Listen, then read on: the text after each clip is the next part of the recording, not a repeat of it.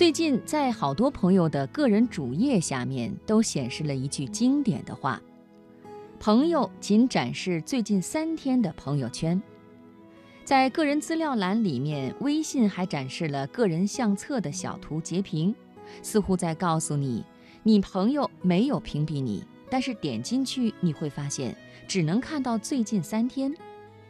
今天的读热点，我们就想说一说，为什么人们要将朋友圈设置成仅展示最近三天？为什么要把你的朋友圈设置为最近三天可见呢？这样的问题呀，其实非常敏感，而且也不太好问。但是如果去问的话，估计得到的也基本都是正面或者是中立的回答，比如保护自己的隐私呗。你看，现在微信里陌生人这么多，没必要让所有人看到啊。但是实际上，真正的答案，我认为一直隐藏在背后，是一些不愿意启齿的东西，一种负面的情绪。比如，我感觉我以前发的东西太没价值了，你们不要看；我发的内容毫无营养，等等。是的。社交网络中，只是单纯发出求关注的声音是没有多少人看的。但是如果表现出某种优越，并且你们爱关注不关注的姿态，才更容易获得关注。本质上，每个人都希望 UGC 的社交网络可以成为自己 PGC，用户生产内容的社交媒体。而事实上，并不是所有人拥有 PGC，用户生产内容的能力。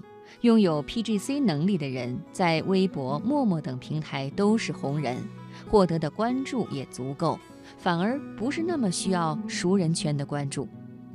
但是绝大多数人获得关注的渠道就这么被束缚在熟人中了，所以各种需求也就来了。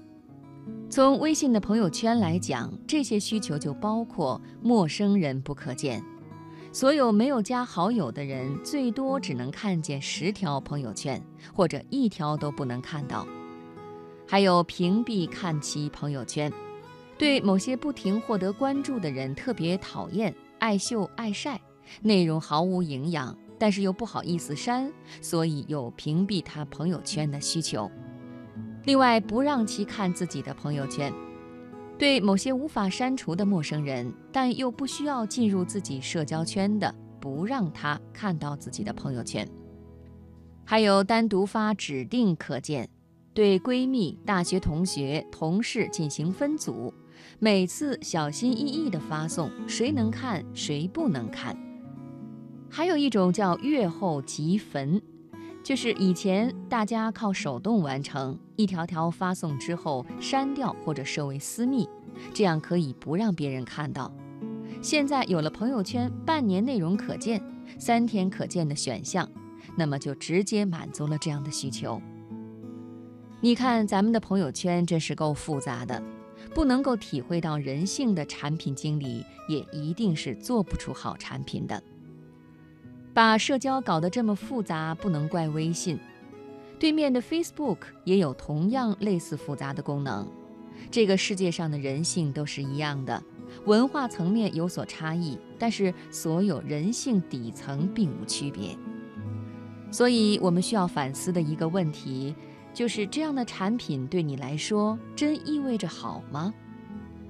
在《象与骑象人》这本经典的心理学通俗书籍中。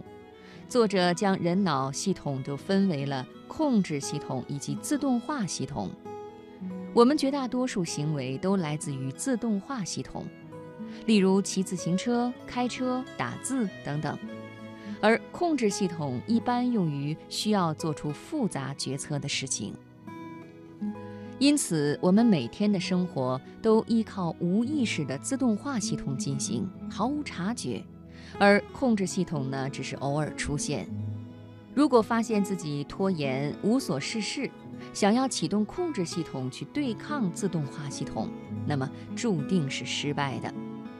因为控制系统每天有它的注意力上限，而自动化系统永不疲倦，如同永动机一样。作者把控制系统比作骑象人，自动化系统呢比作大象。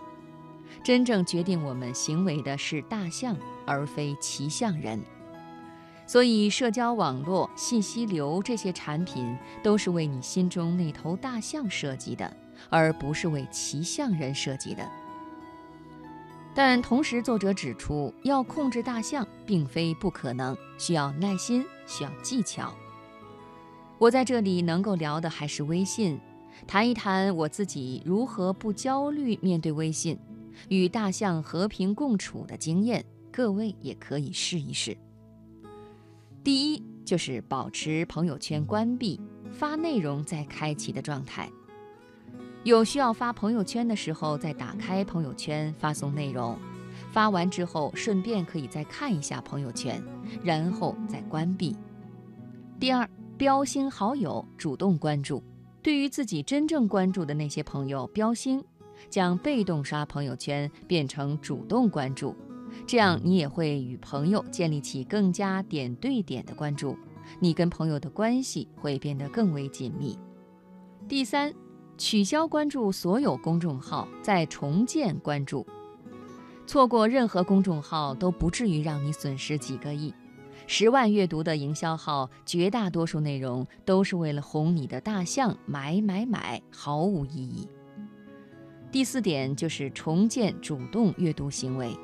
看那些你重新关注的公众号，听音频或者订阅的各种知识文化类的付费内容，好的坏的都可以看。不管怎么样，这些内容都必须是你经过主动决策过的一种选择。我们再回到最开始的话题，为什么社交网络的设计这么复杂？我认为原因有很多，但是最大原因在于。所有的设计都是为了取悦大象而设计，争夺骑象人的位置。大象嚷嚷着要什么，就为其设计出什么。但问题是，这种注意力的被动式争夺，最后都是商业化的。我们不能从中获得某种更深刻的体验和成长，更多的都是被肤浅的表面所吸引。真正能够陪伴大象成长的是骑象人的角色，他必须承担起引导者的角色，对一切信息、一切诱惑，尽可能建立起更多的主动权，负起责任来。